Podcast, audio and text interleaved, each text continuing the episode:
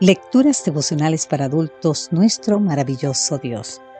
Cortesía del Departamento de Comunicaciones de la Iglesia Dentista del Séptimo Día Gascoe en Santo Domingo, capital de la República Dominicana.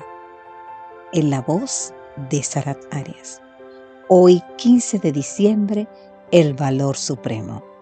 Filipenses capítulo 3, versículo 7 nos dice, cuántas cosas eran para mi ganancia, las he estimado como pérdida por amor de Cristo.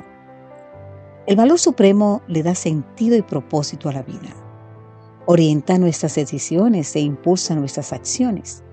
En pocas palabras, es lo que más amamos, sea que valga la pena o no.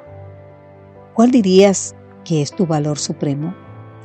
Sea que le puedas poner nombre o no, tienes uno.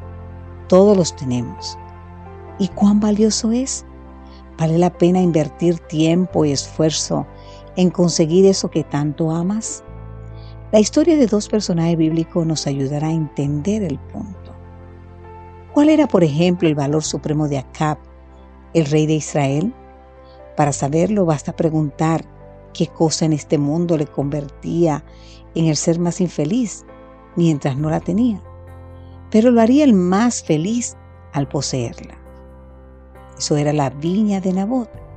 Aunque era dueño de muchas riquezas, Acab se enamoró del viñedo de Nabot.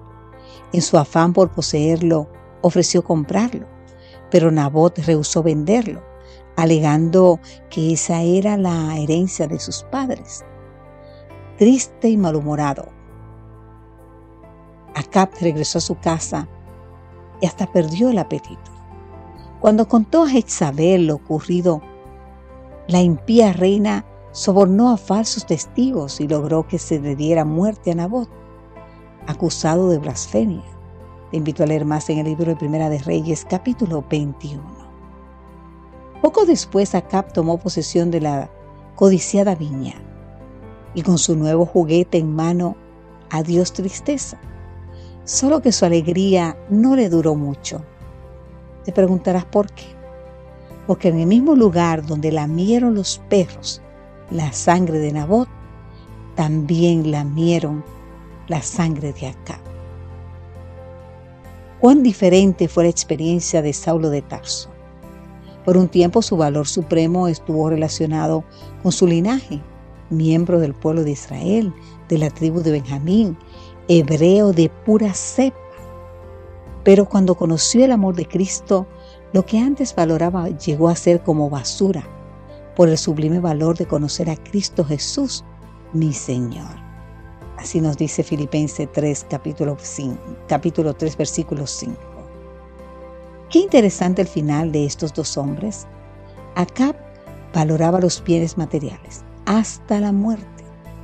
Y casi que se podría decir lo mismo de la manera en que Saulo amaba sus raíces hebreas hasta que un buen día, camino a Damasco, tropezó con el Cristo resucitado a quien perseguía.